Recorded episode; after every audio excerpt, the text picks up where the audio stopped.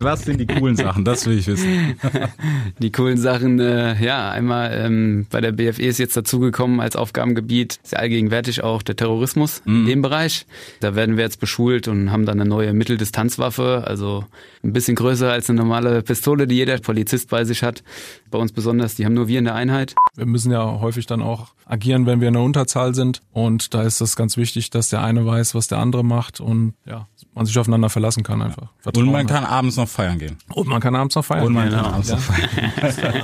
Achtung, Achtung, hier spricht die Polizei.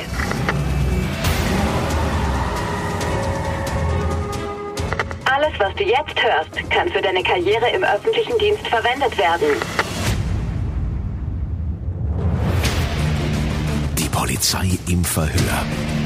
Ein Original Podcast der Polizei Rheinland-Pfalz und Big FM Reese. Friends, herzlich willkommen zur neunten Folge hier im Podcast der Polizei Rheinland-Pfalz.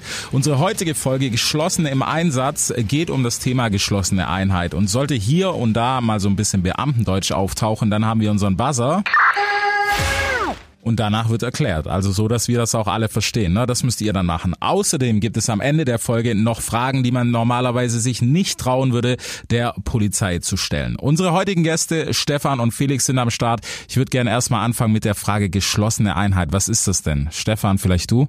Wir sind ja bei der Bereitschaftspolizei. Ja. Ähm, geschlossene Einheit ist ähm, eine vorgegebene äh, Form von äh, Kollegen, beispielsweise eine Hundertschaft, ein Zug, eine Gruppe, ein fester Rahmen, der eine okay. Einheit beschreibt, eine geschloss in sich geschlossene Einheit, die auch so äh, zusammen agiert, gleich ausgerüstet ist, ähnlichen Ausbildungsstand hat oder sollte den gleichen Ausbildungsstand haben ähm, und dann so agiert. Mhm. Im Gegensatz zu einem, zu einem Streifenwagen oder zwei Streifenwagen sind wir immer fest in, einer, in einem Zug, in einer Gruppe, in einer Hundertschaft gegliedert und das beschreibt quasi die, die geschlossenen Einheiten. Okay, also habt ihr diesen Kollegenwechsel gar nicht wirklich bei euch?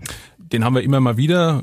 Es kommen neue Kollegen zu uns, es gehen Kollegen ähm, zu anderen Dienststellen. Mhm. Aber grundsätzlich arbeiten wir in einer festen Zusammensetzung. Genau. Okay. Felix, wie lange seid ihr schon Kollegen in der, in der geschlossenen Einheit dann?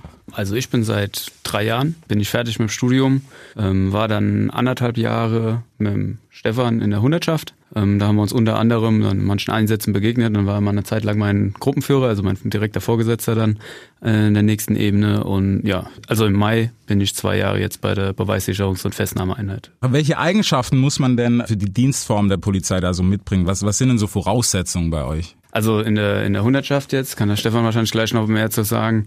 Da ist äh, ja die Voraussetzung eigentlich nach dem Studium kann man dann sag mal ja Prioritätenwunsch abgeben, wo man gerne hin möchte, ob man in den Streifendienst möchte oder die Bereitschaftspolizei. Mhm. Das wird dann so entschieden. Bei mir jetzt eine Beweissicherungs- und Festnahmeeinheit ist es so, dass wir quasi ja nochmal spezialisierter sind. Ähm, wir haben ein zweitägiges Auswahlverfahren, wo dann die Bewerber schon vorselektiert werden, mhm. ähm, wer dieses Auswahlverfahren besteht und auch im Ranking gut abgeschnitten hat, so dass er quasi einen Platz auf einem Lehrgang bekommt und dann muss man noch neun Wochen Lehrgang mitmachen. Und wenn man das dann auch besteht mit den Abschlussprüfungen, dann gehört man zur Beweissicherungsfestnahmeeinheit und da ähm, ist die Mindestverwendung sind drei Jahre und ähm, ja als normaler Einsatzsachbearbeiter ist man dann für 15 Jahre maximal in dieser Einheit drin. Du hast ja nach den äh, Bedingungen oder gefragt, was soll man mitbringen? Ähm, ich meine, körperliche Fitness gehört allgemein zum Polizeiberuf dazu. Mhm. Bei uns vielleicht noch ein bisschen mehr. Wir haben äh, eine Körperschutzausstattung, die wir regelmäßig in äh, Einsätzen tragen. Da muss man schon körperlich fit sein, um die ja. über Stunden zu tragen. Flexibilität. Unsere Einsätze sind halt nicht nach Dienstplan, sondern sehr, sehr spontan. Ähm, also wer Montag bis Freitags arbeiten will, von 8 bis 16 Uhr, der ist dann leider falsch bei uns. Okay. Das sind so die wichtigsten. Und ja, Teamwork sowieso ganz groß. Ähm, wir arbeiten also nicht unter fünf Kollegen, also unter einer Halbgruppe arbeiten wir nicht. Mhm. Das ist dann nochmal noch mal größer geschrieben bei uns, weil wir dann schon wissen müssen, was macht der eine, was macht die andere. Gibt's da so ein Leadership-Ding, dass man sagt, okay, das ist so der Leader-Impact, der macht das, der macht das, oder ist das bei euch gar nicht so? Also es ist auf jeden Fall gegeben. Man kann das so ein bisschen, ich will jetzt nicht sagen, so ein bisschen ans Militär angliedern. Also, aber von den, es ist, also es ist nicht so, dass jeder eigenständig ist und machen kann, was er möchte, sondern wie der Stefan das vorhin auch schon gesagt hatte, kurz, ähm, diese Gruppe, der Zug, die Hundertschaft, das sind so verschiedene Größenordnungen von Personenanzahlen.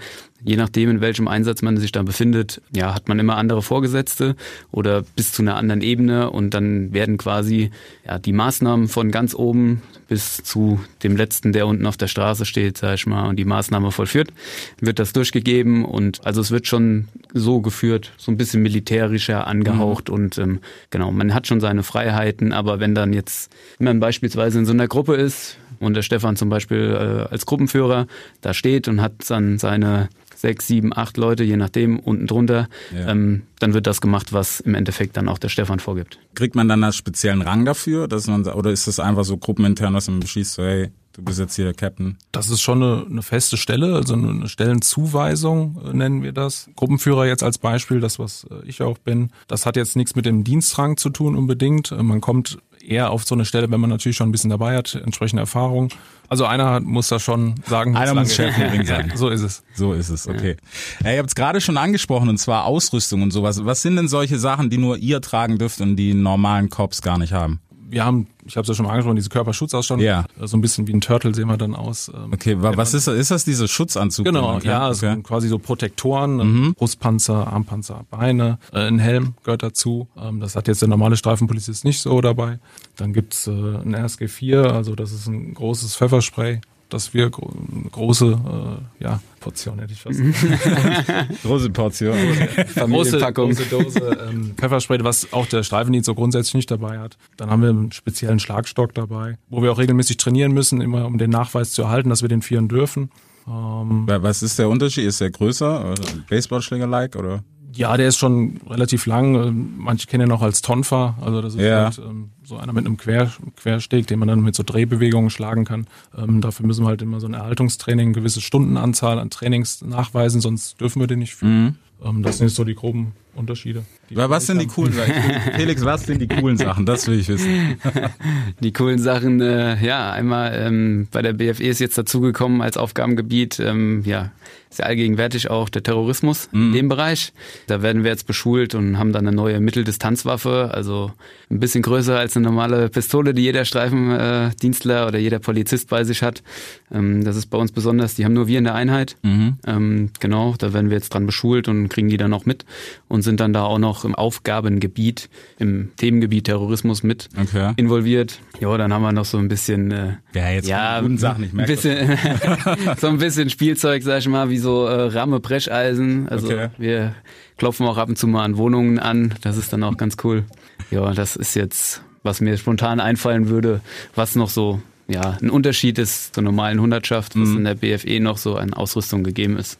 Okay, wenn ihr sagt, ihr müsst gerade mit der neuen Waffe trainieren, wie viele Stunden seid ihr dann auf dem Schießplatz zum Beispiel so? Oh, das ist ganz unterschiedlich. Also äh, mit der Pistole, was jeder Polizist hat, muss man einmal im Jahr diese Kontrollübungen erbringen mhm. quasi. Also ähm, man hat diesen einen Pflichttermin, sonst ist man nicht mehr berechtigt, die Waffe zu führen. Ja, wenn da die Möglichkeit besteht, dass man öfter gehen kann, dann wird das auch versucht, einem möglich zu machen.